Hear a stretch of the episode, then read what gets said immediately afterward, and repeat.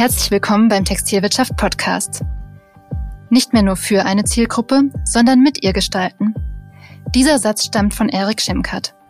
Er ist Managing Partner beim Architekturbüro Plocher Partners und steht als Geschäftsführer an der Spitze von Plocher Partners Sens, einem Unternehmenszweig, der 2022 ins Leben gerufen wurde. Der Bereich widmet sich der Leistungsphase Null. Was ist das genau? Und wie findet das Team um Erik Schimkat heraus, was die Auftraggeber wollen, wenn diese selbst ihre Ideen noch gar nicht in Worte fassen können? Darüber spreche ich jetzt mit Erik Schimkat, der mir aus dem Stuttgarter Büro von Plocher Partners zugeschaltet ist. Mein Name ist Charlotte Schnitzspahn. Hallo Erik, schön, dass du unserer Einladung gefolgt bist. Hallo Charlotte, vielen Dank, vielen Dank. Ja, also Plocher Partners ist, würde ich sagen, in der Branche wirklich jedem ein Begriff. Bei Plocher Partners Sense ist das vielleicht noch nicht so ganz der Fall. Sag uns doch mal, wozu braucht es euch? Ja, ähm, das ist eine gute Frage, die ähm, wir vor allen Dingen auch eigentlich gar nicht so sehr aus uns heraus beantwortet haben am Anfang, sondern tatsächlich aus einer Kundenperspektive. Wir haben das ganze Thema anfänglich immer als Designstrategie bezeichnet, weil wir einfach gemerkt haben über die letzten ja, Jahre hinweg einfach, dass die Briefings, die Auftragsanfragen und die ganzen Themen, die eigentlich so am Anfang von so einem Projekt aufgekommen sind, von dem Kunden gar nicht mehr so beantwortet werden konnten, dass eigentlich unsere planerische Abteilung damit direkt zielführende Ergebnisse bringen konnte, so dass die eigentlich auch das getroffen haben, was der Kunde sich eigentlich oder die Kunden sich vorgestellt haben. Und mein Hintergrund ist ja so ein bisschen diverser. Ich habe in den USA Design Strategy and Research studiert und hatte immer schon so das ein oder andere Problem mit der Art und Weise, wie man in Deutschland als Innenarchitekt herangezogen wird, äh, wenn man da auch so auf die Studienlandschaft schaut. Aber es ist vielleicht nochmal ein anderes Thema. Und äh, die Kunden, die uns dann quasi angefragt haben, haben mehr und mehr gemerkt, dass wir über diese strategische Herangehensweise am Anfang von so einer Leistungsphase andere Ziele erarbeiten und äh, die Ziele einfach viel genauer sind, zielführender sind und vor allen Dingen es eine Möglichkeit ist, die doch sehr komplexen Fragen unserer Zeit irgendwie in greifbare Ergebnisse umzusetzen. Und spannenderweise ist das Ganze dann aber von der Entwicklung so verlaufen, dass wir viele Kunden hatten, die nicht mehr nur eine bauliche Lösung haben wollten. Also das ist auch oft um HR-Aspekte ging, zwischenmenschliche Aspekte ging, um digitale Komponenten ging und die Themengebiete, die dann im Prinzip aufgekommen sind, eigentlich gar nicht so im Kern nur Blocher Partners betreffen. Und dann gab es zwei, drei, vier Anfragen, die alle die Leistung separat haben wollten und ähm, im Prinzip gesagt haben, wir müssten euch eigentlich separat beauftragen können. Dann haben wir gesagt, dann machen wir das doch und gründen Blocher Partner Sense als separate äh, Strategie- und Consulting-Agentur und haben das dann 2022 gestartet und sind jetzt mittendrin. Mhm. Genau. Also wir steigen natürlich auch gleich nochmal tiefer ein, aber kannst du in ganz wenigen Sätzen schon mal sagen, was ihr dann mit diesen Kunden macht? Ähm, wir helfen vor allen Dingen tatsächlich einfach Komplexität einfach zu machen. Also es ist halt einfach, glaube ich, nicht von der Hand zu weisen, dass egal in welcher Asset-Gruppe wir uns bewegen, dass die Aufgaben, denen wir gegenüberstehen, unfassbar komplex sind und dass es halt nicht einfach nur eine Frage an einen Architekten ist, an Soziologen ist, an einen digitalen Experten ist, sondern dass es einfach ganz, ganz viele Ebenen und Level gibt, die sowohl kundenseitig als auch bei uns ähm, intern seitig einfach angesprochen werden müssen. Das heißt, ein großes Netzwerk mit vielen ungewissen Konstanten und wir helfen im Prinzip dabei, die richtigen Fragen zu stellen, die Dinge zu hinterfragen, von denen man denkt, dass man sie braucht und zu übersetzen in Antworten, die man tatsächlich braucht. Also es kann dann auch sein, dass, nur dass ich jetzt auch alles richtig verstanden habe, dass man, dass schon jemand kommt, erstmal mit der Idee, er braucht was Neues auf der Fläche, aber dann mit was anderem rausgeht. Genau, also ganz konkret kann das auch bedeuten, dass jemand denkt, er braucht eine bauliche Lösung, für die er eigentlich eine andere Antwort braucht, die vielleicht eher auf einer zwischenmenschlichen oder auf einer digitalen Ebene oder auf einer völlig anderen Ebene liegen kann. Genau. Mhm, also ein Service könnte das dann beispielsweise auch sein, der neu eingeführt wird. Genau, also wir haben eine relativ große Kooperation äh, mhm. mit verschiedenen äh, digitalen äh, Agenturen sozusagen und auch mit äh, Expertisen in-house, die vor allen Dingen auch auf das Thema Psychologie, Soziologie ähm, und Zwischenmenschliches abzielen, die eigentlich auch eher aus HR-Departments stammen, so dass wir oft auch einfach Lösungen erarbeiten, die eine völlig andere Begleitung halt auch erfordern, so dass zum Beispiel auch wenn ein Store-Konzept entsteht, Hand in Hand auch mit das HR-Konzept beziehungsweise die Einbindung und ähm, auch die Referenzierung auf die Personen, die eigentlich auf der Fläche stehen, auf die Entwicklung der Person äh, zeitgleich mitentwickelt werden. Also die Ebene ist unserer Meinung nach einfach eine völlig andere, die notwendig notwendig ist, um erfolgreiche Konzepte zu fahren, als einfach nur zu sagen, ihr braucht hier eine Sonderfläche, eine Wechselbespielung, ihr müsst aufs Thema Nachhaltigkeit referenzieren. Das sind alles ganz, ganz viele Einzelaspekte, ähm, aber die Ergebnisse sind sehr, sehr ähm, divers. Ich habe es ja auch in meiner Anmoderation schon gesagt. Also ich habe in der Vorbereitung auf den Podcast gelernt, dass ihr eben auch in dieser Leistungsphase Null startet. Für alle Nicht-Bauherren und Architekten unter den Hörerinnen und Hörern, was ist damit genau gemeint? Ja, ich glaube, der Begriff hat sich jetzt mittlerweile schon sehr, sehr etabliert und ähm, ich würde auch gern mit dir noch so ein bisschen den Weg auch gehen, dass wir uns nicht nur in dieser Phase auf, äh, aufhalten, sondern dass wir tatsächlich das immer als Startpunkt formuliert haben, vor, vor Jahren aber schon. Ja, wenn man in die klassische Architektur schaut, dann gibt's halt ganz klassisch Leistungsphasen, Leistungsbilder, die von einem Vorentwurf äh, über Entwurf, über eine Ausführungsplanung etc. einfach so ein bauliches Produkt am Ende herstellen. Und wenn man da tatsächlich ganz klassischerweise reinschauen würde, dann ist der Architekt nicht dazu verpflichtet und auch im Leistungsbild nicht beschrieben, dazu verantwortlich, die Grundlagen so herzustellen, dass sie auch tatsächlich zielführend sind. Das heißt, es gibt zwar eine Grundlagenermittlung, die basiert aber auf dem Informationsgehalt, den man kundenseitig bekommt. Das heißt, theoretisch könnten wir auch einfach sagen, der Kunde ist dafür verantwortlich, erfolgreiche ähm, Grundlagen zu setzen, damit auch erfolgreiche Produkte und Konzepte entstehen.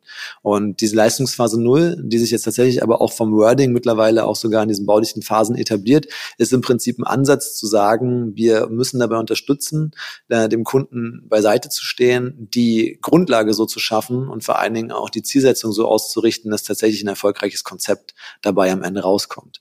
Und da setzen wir halt an mit verschiedenen Dingen, die wir quasi an die Hand geben können und verschiedenem Personal, was dann zur Seite stehen kann. Wobei könnt ihr da ganz konkret unterstützen? Ja, das ist tatsächlich sehr, sehr vielfältig. Also man muss da vielleicht ein bisschen ausholen. Ähm, wir sind ursprünglich gestartet mit ganz, ganz klassisch und da ist es auch schon sehr etabliert, Aufgaben im Bereich Workplace Consulting. Also wir haben ganz viele Kunden gehabt, die vor allen Dingen aus der Asset-Gruppe Workplaces, New Work, New Education kamen, die im Prinzip eine Transformation im Unternehmen durchführen, bei dem es oft um Umzüge, Neubauten, Umfirmierungen ging, bei dem wir wirklich ganz klassisch äh, im Workplace Consulting unterwegs sind und über, sagen wir mal, jüngere Methoden dabei unterstützen, die richtigen Fragen zu stellen. Und spannenderweise ist dieses Vorgehen tatsächlich in vielen anderen Assetgruppen noch nicht so sehr gelebt. Also speziell in Bereichen Hospitality und Retail merken wir, dass es einfach große, große Fragezeichen oft gibt. Und ähm, wir haben aber viele, viele Kunden jetzt gehabt, vor allen Dingen aus dem Bereich Hotellerie, Service Departments, mit denen wir solche Strategiephasen gemacht haben. Und wir versuchen das immer so ein bisschen als Beispiel aufzuziehen. Wenn man früher so in die Innenstadt geschaut hat, dann war einfach Retail ja der goldene Esel, die treibende Kraft. Das war einfach so der Hauptanker, warum man die Innenstädte aufgesucht hat. Und jetzt haben wir wie man ja im Breiten auch weiß, einfach immer wieder die gleiche Herausforderung. Was machen wir eigentlich in der Innenstadt? Was machen wir eigentlich mit dem schwindenden ähm, Retail-Business in der Stadt im Vergleich zum Online-Business? Und die Konzepte, die immer wieder entstehen, sind der Mischform, sind vor allen Dingen diese Mixed-Uses, die wir auch viel entwickeln. Wir haben jetzt auch im Bereich äh, großer ehemaliger Kaufhausketten die ein oder andere Studie strategisch betreuen dürfen, bei dem es der Verein darum geht, große Retail-Flächen zu ersetzen und in Mixed Uses zu überführen. Das heißt, wir bringen auf die Fläche, wo vorher Retail war, Dinge, die aus anderen Asset-Gruppen stammen. Und in diesen anderen Asset-Gruppen gibt es jetzt also schon die Gewohnheit, Projekte ko-kreativ gemeinsam und vor allen Dingen mit einer Nutzerbeteiligung zu entwickeln. Und im Bereich Retail ist das einfach noch nicht so der gelernte Faktor. Und das, was wir im Prinzip sagen, ist, dass es da ein großes Potenzial gibt, weil man einfach sieht, dass über diese ko-kreativen Strategiephasen andere Assetgruppen in der Lage sind, komplexe Fragestellungen und vor allen Dingen damit auch verbunden Herausforderungen, Mitarbeiterbindung, Kundenmotivation und, und, und auf ein anderes Level zu erheben und vor allen Dingen erfolgreiche Projekte zu fahren. Das heißt, der Ansatzpunkt besteht im Prinzip darin, dem Retail ein bisschen mehr Mut zu machen, über den Tellerrand zu schauen und davon zu lernen, was einfach in anderen Assetgruppen schon gang und gäbe ist. Ist alles kein Hexenwerk und bietet relativ einfache Ansatzpunkte, um da gute Lösungen zu kreieren. Wo ist das schon gang und gäbe? Was sind da gute Vorbilder? Äh, Im Bereich Retail muss man da tatsächlich äh, vielleicht ein bisschen äh, weiter ausholen. Wenn man jetzt einfach in unseren eigenen Pool so ein bisschen schaut, dann kann man da auf jeden Fall Bründe, Bründe Sports hervorheben, ohne dass wir, da möchte ich mir jetzt hier wirklich auch keine äh, falschen Lorbeeren anziehen, da hat die Innenarchitektur und der Hochbau bei uns ein ganz, ganz tolle Konzepte entwickelt. Ähm, aber man merkt einfach, dass das ein Unternehmen ist zum Beispiel, was sehr, sehr früh begriffen hat, dass die Mitarbeiter das wichtigste Gut sind und vor allen Dingen dafür gesorgt hat, dass es nicht nur eine starke Mitarbeiter Mitarbeiterentwicklung gibt, sondern vor allen Dingen aber auch ähm, eine Möglichkeit gibt, die Mitarbeiter aktiv in Veränderungsprozesse mit einzubinden, so dass die Personen, die nachher auf der Fläche sind, im Prinzip auch das Konzept nicht nur leben, sondern auch bei der Entstehung beteiligt sind.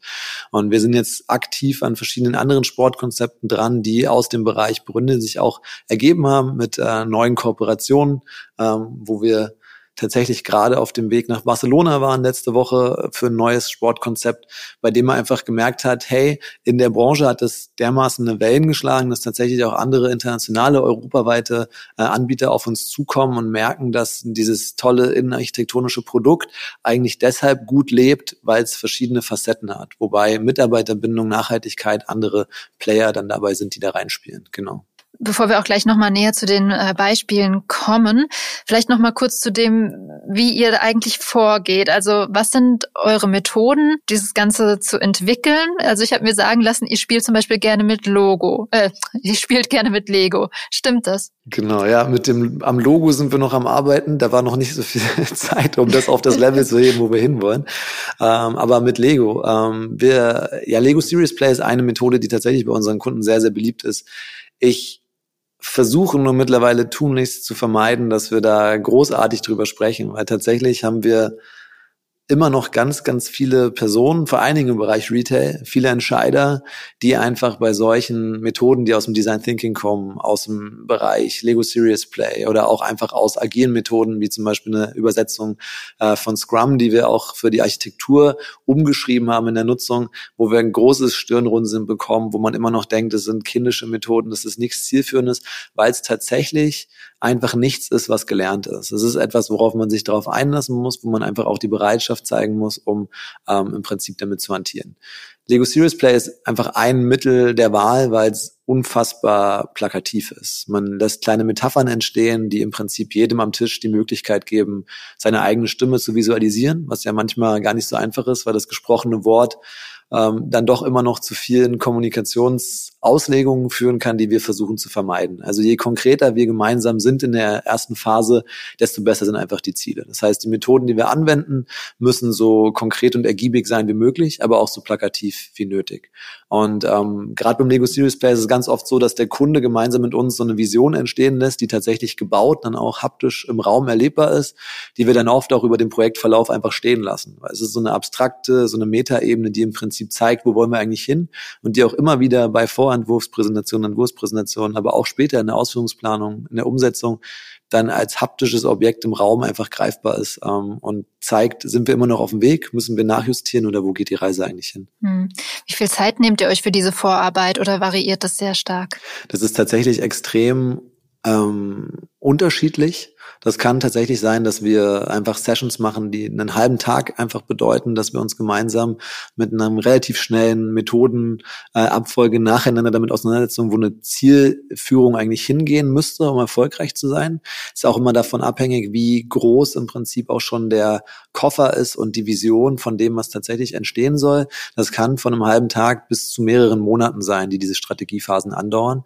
Und das, was ich eingangs auch schon versuchte zu sagen, die Leistungsphase Null ist ja im Prinzip für uns auch nur ein Startschuss.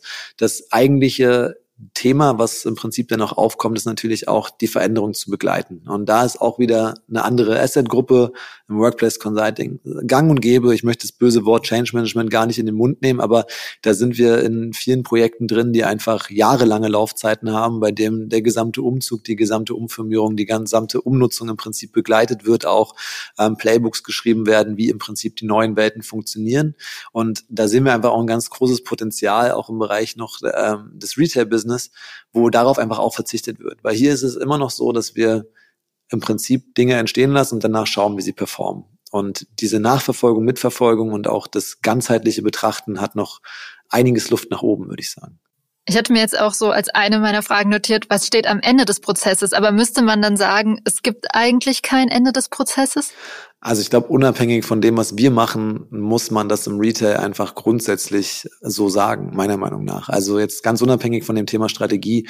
Ich glaube, wir erleben es einfach, wie unsere Welt funktioniert. Wir, wir haben keine schlüsselfertigen Übergaben mehr, bei dem der Store eröffnet wurde, bei dem man jetzt sagt, in zehn Jahren bauen wir wieder um und man hat einen festgeschriebenen Rhythmus. Ähm, Das ist eigentlich ganz lustig. Als ich angefangen habe, wurde ich noch so gebrieft in dieser Welt. Da wurde mir noch gesagt, äh, so und so viel Laufmeter Rückwand bedeuten den Faktor Umsatz am Ende. So und so lange kann diese Abteilung Bestand haben, dann wird sie umgebaut, solange ist sie performant. Ich glaube, das ist wirklich unabhängig von der Strategie einfach ein, ein, ein Alter, an dem wir nicht mehr sind, weil tatsächlich genau die gleiche Fragestellung stellt sich ja auch der Hotelier, die stellt sich auch derjenige, der sein Büro betreibt. Nur weil ich das umgebaut habe, nur weil ich verschiedene Attraktoren geschaffen habe, heißt das nicht, dass das definitiv funktioniert und vor allen Dingen auch nicht für eine festgeschriebene Zeit funktioniert. Ich glaube, wir sind da in einer sehr experimentalen Zeit unterwegs.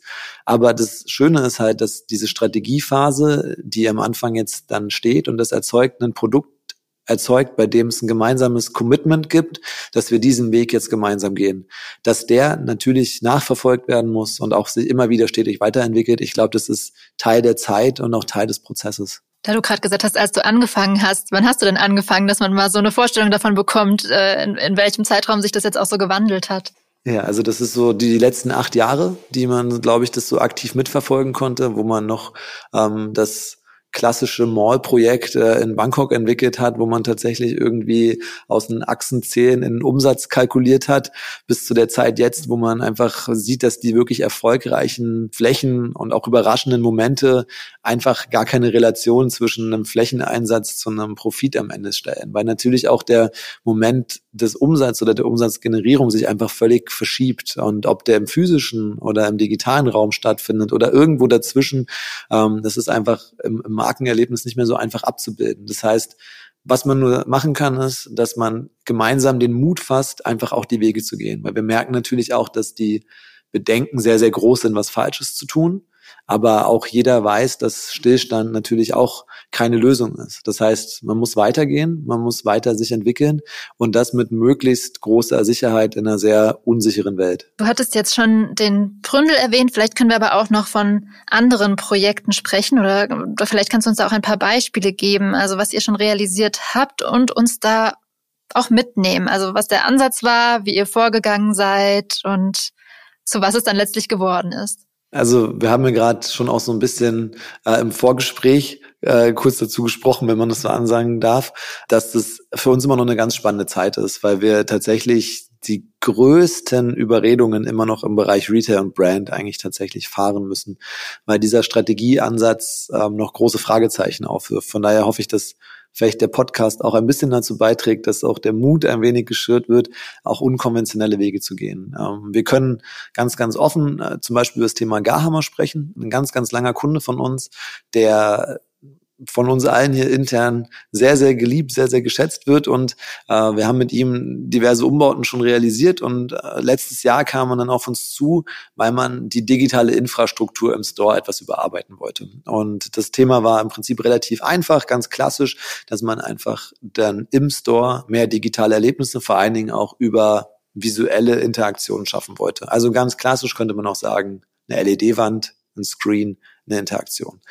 Und wir haben die Chance genutzt und haben versucht, über eine Markenanalyse gemeinsam einfach ins Gespräch zu kommen und zu sagen, wir können diese Wände bauen, wir können das digitale Erlebnis verbessern, aber wir würden mit euch gerne lieber eine Unternehmensstrategie ausformulieren, bei der wir schauen, ob das tatsächlich auch zielführend ist. Also bringt der Screen am Ende nachher mehr Traffic, mehr Aufmerksamkeit oder mehr Umsatz oder was Ziel, welches Ziel auch immer dahinter steht. Und wir haben einen ganz tollen Partner ähm, in News Content und Marco Burkhardsmeier, mit dem wir zusammen die ganzen digitalen Konzepte auch Hand in Hand auch in der Strategiephase ganz früh schon entwickeln und sind dann also in so einen zweitägigen Termin nach Waldkirchen gefahren und am Ende des Termins war eigentlich relativ klar, so ein Screen ist schön und gut, aber wir haben hier noch ganz andere Baustellen, die wir eigentlich angehen wollen. Und ähm, über das Konzept, was danach ausgearbeitet wurde, sind wir im Prinzip auf die Idee gekommen, dass wir das Thema Live-Shopping, was sich vor allen Dingen im Vor-Corona-Jahr und im letzten Jahr sehr, sehr stark gezeigt hat, als Ansatzpunkt mal austesten könnten, um das Thema Community Building für Gamma zu spielen. Weil man muss einfach sagen, es gibt kaum einen, einen Retailer, der eine vergleichbare Kultur hat in der Bedienung vor Ort. Also die Personen sind unfassbar herzlich, sie sind unfassbar beliebt und obwohl es keinen sehr starken digitalen Auftritt gibt, ist es einfach eine sehr, sehr große analoge Bindung da. Aber wir merken in der Analyse der digitalen Parameter, dass es sehr viele junge Zielgruppen auch in einem etwas größeren Radius gibt. Wie spricht man die also an? Man spricht sie vielleicht eventbasiert an. Und so haben wir gemeinsam ein Live-Shopping-Event auf die Beine gestellt, also mit der gesamten digitalen Infrastruktur, der Einbindung der Website und aber auch einer Vor-Ort-Lösung, die dann auch auf der Fläche spürbar war, die vor allen Dingen aber auch aus dem Marketing von Garma selbst entwickelt wurde. Also es geht uns auch gar nicht so darum, dann den Pop-up-Store vor Ort gebaut zu haben, dauerhaft, sondern auch das Event einfach und auch das Befähigen der Mitarbeiter selbst in den Vordergrund zu stellen.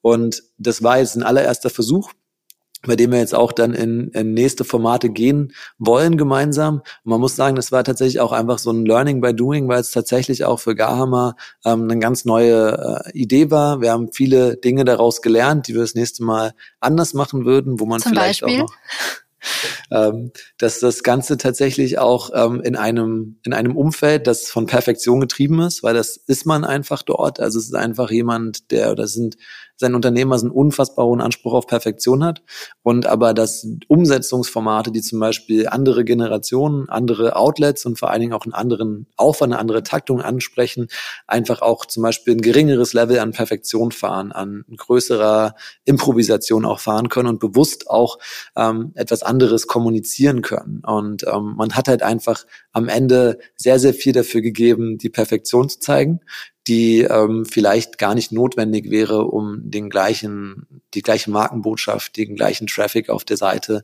und auch den gleichen Umsatz zu erzeugen. Aber das ist so ein ganz spannendes Format, weil man da tatsächlich einfach gesagt hat, hey, wir brauchen Pop-up-Flächen, wir brauchen Screens im Store und wir haben auch die ein oder andere tolle LED-Wand gebaut und es gibt auch noch äh, Veränderungen, die ähm, kommen werden. Aber es gibt einfach auch andere Outlets dazwischen und die sind vor allen Dingen gar nicht so in einer digitalen, äh, gar nicht so in einer analogen Welt erstmal angesiedelt, sondern einfach auch auf einer Brücke. Und äh, diese Brücke halt aber auch zu definieren und gemeinsam zu gehen, ist halt eine, eine Erfahrung, die extrem spannend war. Jetzt muss man natürlich sagen, dass dieses ganze Thema Live-Shopping auch im Bereich äh, durch Corona und in den letzten Monaten auch wiederum zurückgefahren ist, sich auf einen anderen Schwerpunkt verlagert hat.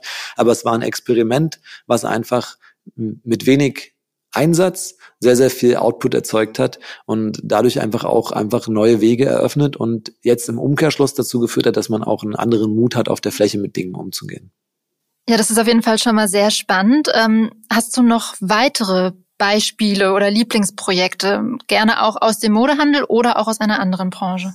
Ja, bei Lieblingsprojekten muss man natürlich jetzt vorsichtig sein, wer, wer alles zuhört. Äh, nein, also wir haben letzte Woche hat zum Beispiel Hagemeyer eröffnet in Minden die Fläche, die wir auch strategisch angegangen sind, bei dem es ähm, eine ganz, ganz spannende Strategiephase am Anfang gegeben hat. Aber ich glaube, ein neues oder was heißt neues, ein Herzensprojekt gerade ist tatsächlich ähm, eine ganz tolle Familie aus Andorra, mit der wir gemeinsam gerade in Barcelona einen neuen Sport-Flagship-Store entwickeln, bei dem man auch ähm, gesagt hat, wir haben die Ware, wir haben die Kompetenz, aber wir haben überhaupt keine Ahnung, was es in Barcelona eigentlich braucht.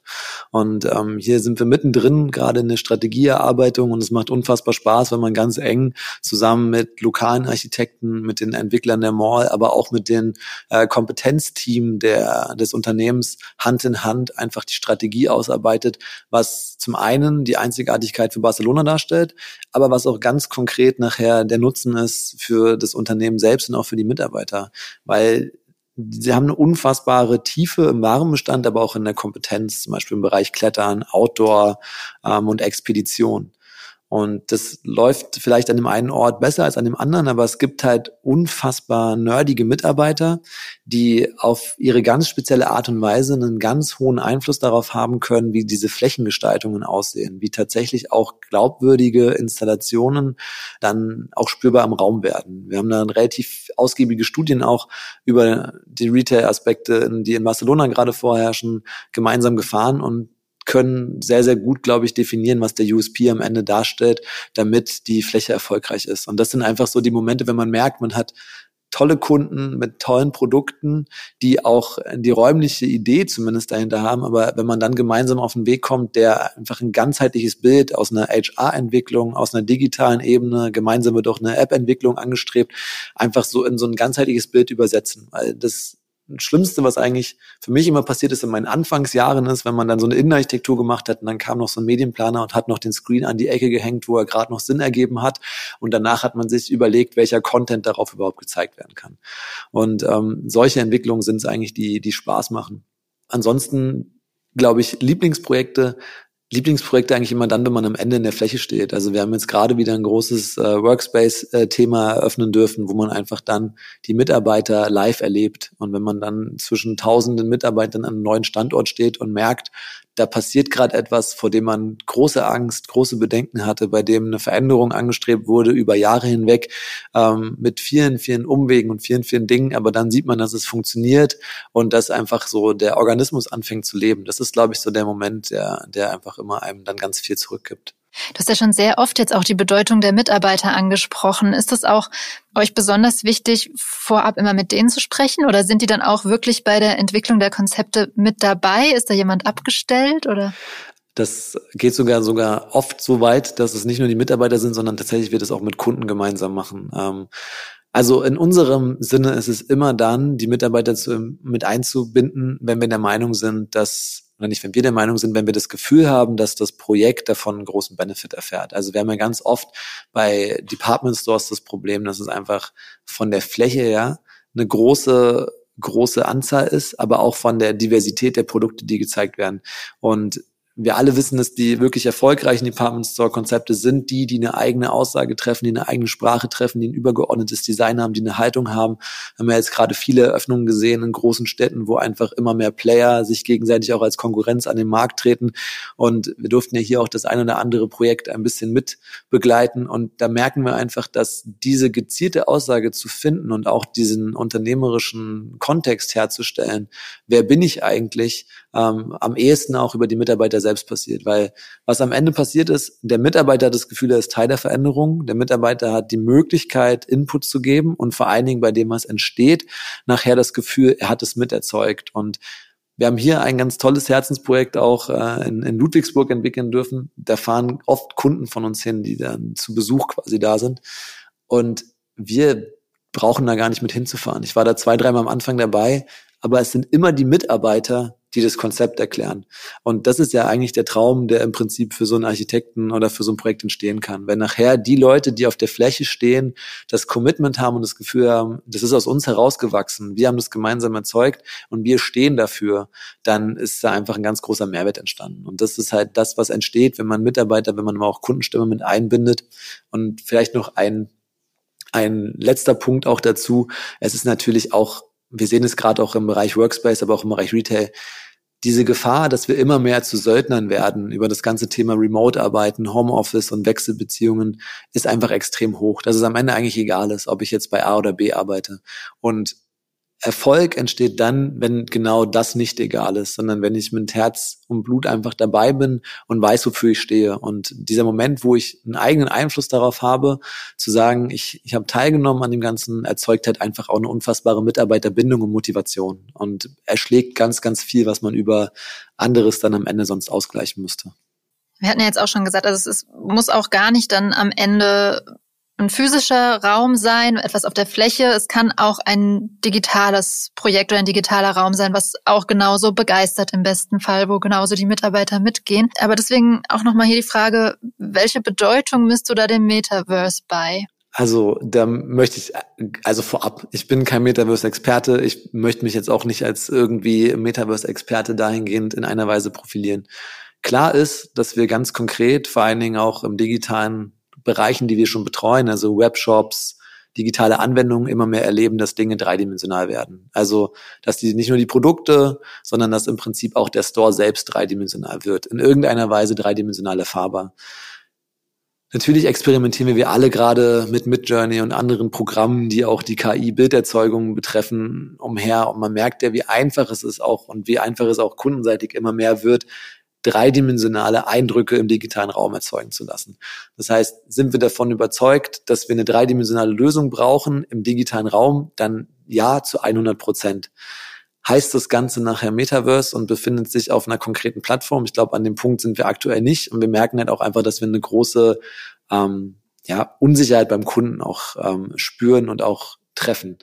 Das Spannende für uns ist natürlich als Architekten, dass die Entwicklung eigentlich zurückgeht, weil für uns ist egal was wir physisch bauen, das Ganze vorher eh digital immer schon dreidimensional da gewesen. Das heißt, die Hemmschwelle zu einem dreidimensionalen Raumerlebnis im digitalen Raum ist extrem gering.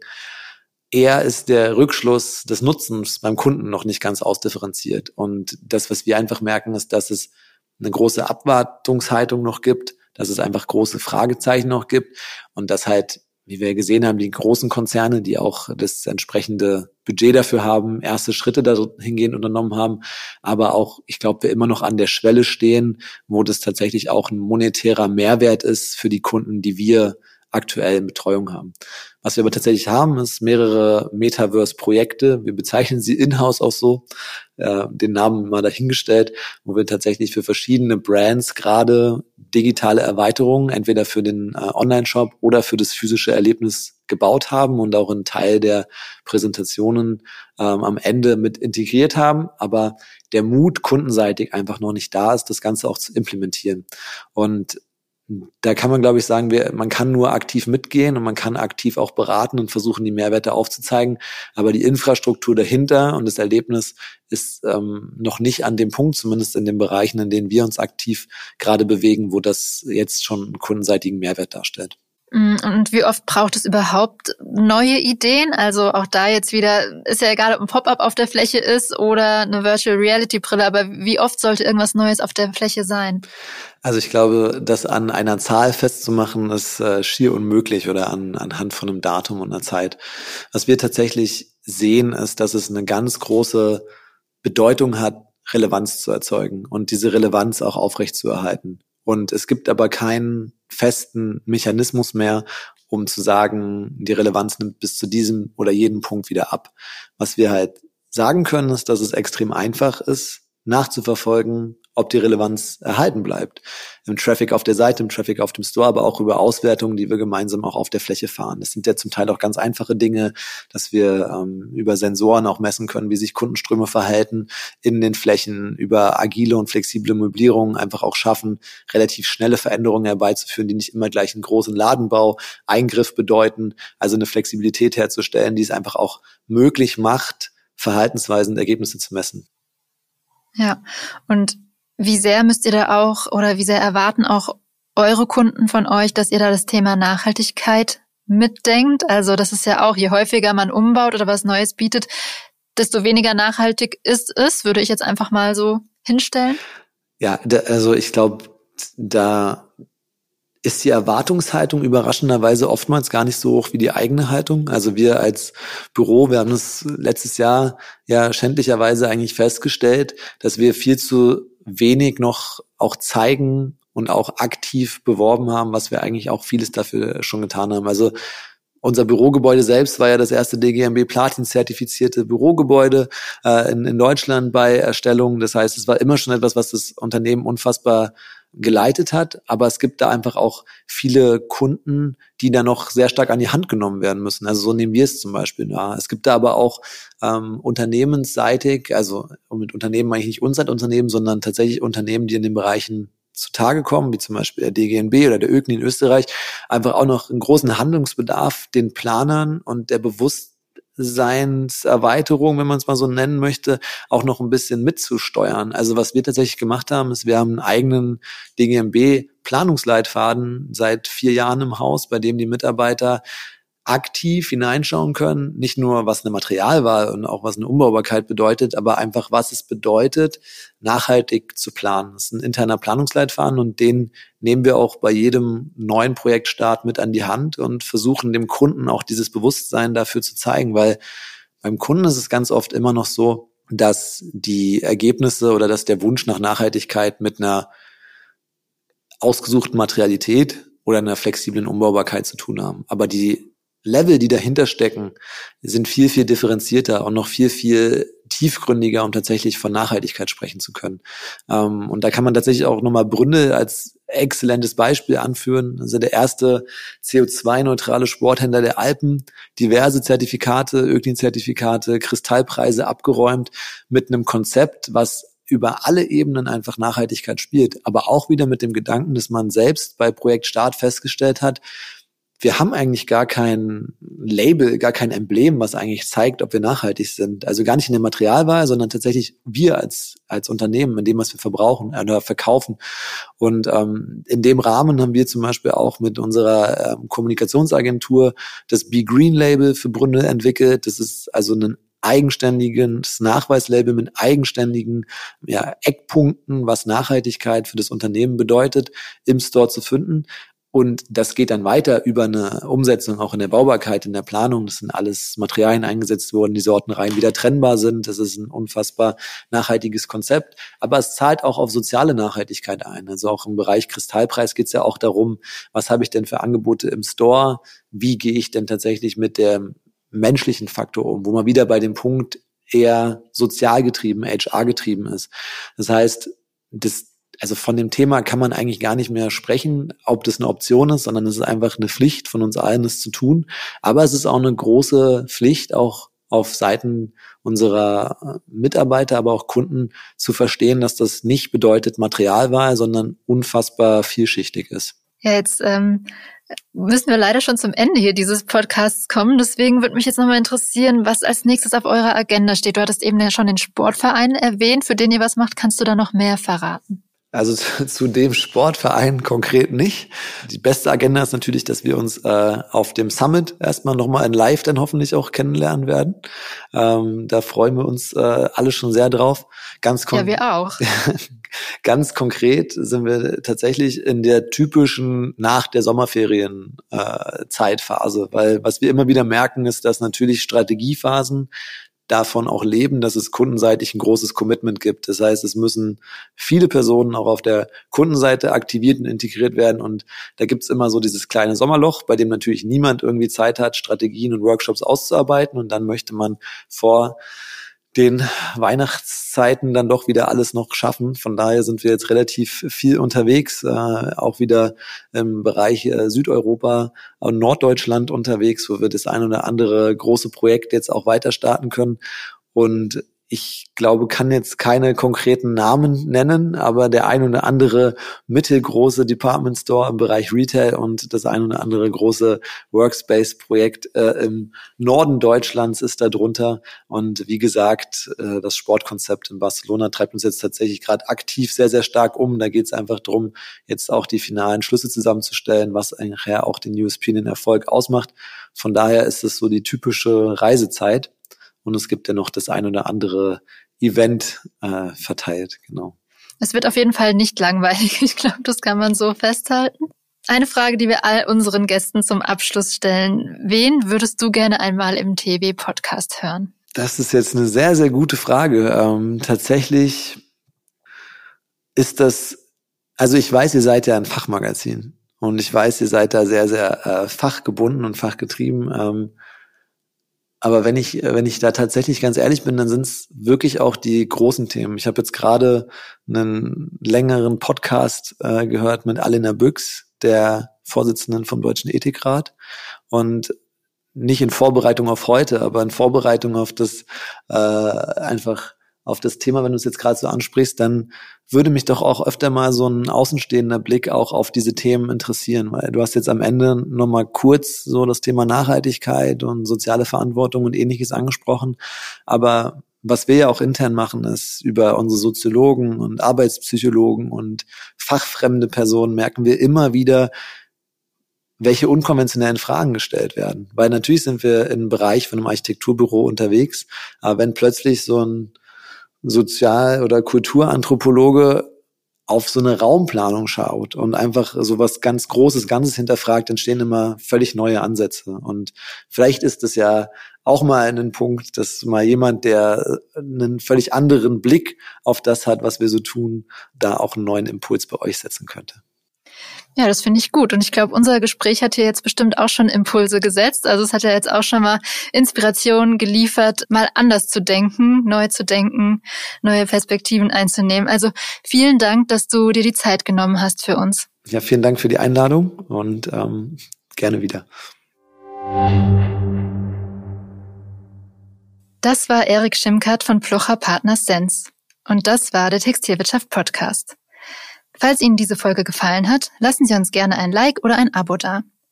Mein Name ist Charlotte Schnitzspahn. Ich sage danke fürs Zuhören und wenn Sie mögen, bis nächste Woche.